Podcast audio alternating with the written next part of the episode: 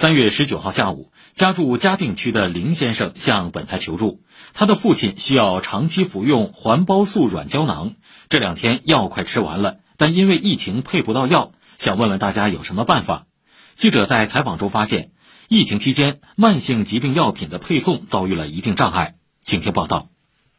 林先生的父亲患有血液病，一直在位于嘉定的瑞金北院就诊。前不久，医生为他尝试新的治疗方案，使用环孢素软胶囊。因为这个药是从来没有用过，现在呢刚刚开始用这个药的，它的剂量呢不敢用的大，所以呢配的也不多，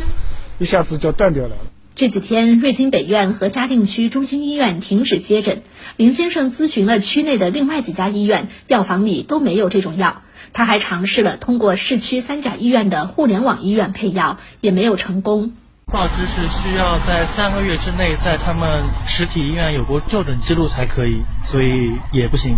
呃，有尝试过在饿了么上面把药送过来，但是因为是外地的，然后现在上海疫情的原因，快递被拦在了外面，也没有能进来。情急之下，林先生向电台求助。一位美团工作人员了解到这个情况后表示，他们最近启动的慢病关爱计划应该能帮上忙。在工作人员的指导下，林先生打开美团 APP 买药频道里的慢病关爱计划，搜索到第一医药汇丰大药房枫林路店有这款药，于是立即下单。三个小时后，骑手小朱就把药物从三十公里外的药店送到了林先生手中。因为现在突然就是疫情爆发，订单量暴增，药物这种急需用品优先配送了。我们看到这种单子都会及时给他接了，及时给人家送过来。美团公共事务部华东区总监王斌介绍，正是看到了慢性病患者疫情期间的需求，他们联合第一医药、益丰大药房、国大药房、老百姓大药房等本地连锁药店推出慢病关爱计划。一个是把各区域的一个用药的需求的数据呢发到各个药店啊，要求他们备足货。当订单到达我们的系统的时候呢，我们会把它排在第一位，优先寻找周围的骑手啊，优先进行一个派单，然后由骑手第一时间进行一个派送。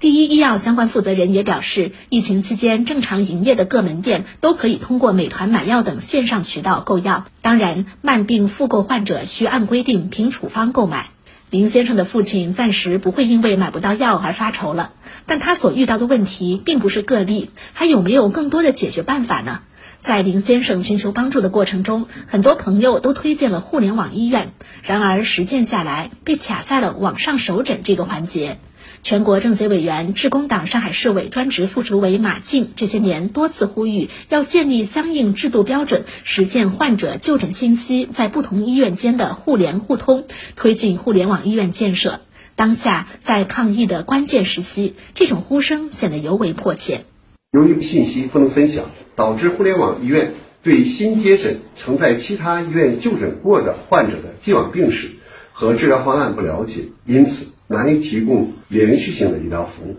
为此建议进一步改善同一患者就诊信息在接诊医疗机构间的分享机制。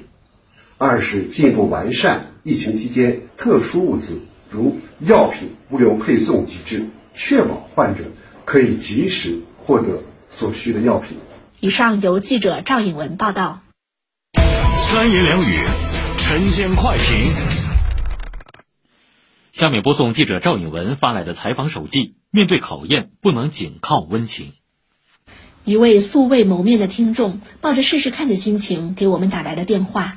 我把他的求助发到朋友圈，立即收到了各行各业朋友的留言。有医生说他们医院有这款药，不妨上互联网医院试试；有人家里正好有备用的环孢素，说如果实在买不到，可以先拿去用。最后，林先生通过美团平台买到了药。真替他高兴。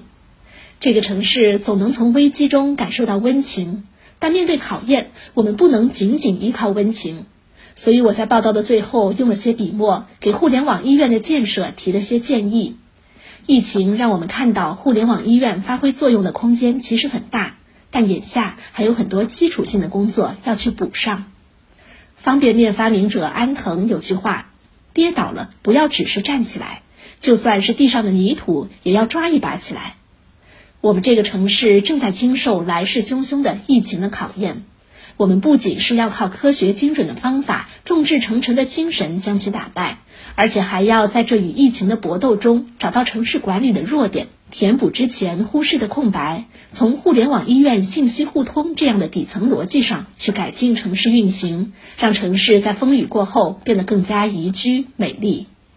这些天，小区或医院封闭管控，尿毒症病人做透析怎么办？老人突发脑梗，没有核酸报告进不了医院怎么办？一桩桩现实问题牵动着人们的心。我们也看到，问题正一个一个，不仅有了应急办法，而且有了系统性的解决方案。在砥砺中前行，在磨难中升华，这是城市韧性的源泉，也是我们全体市民共同经历这场考验过后应得的收获。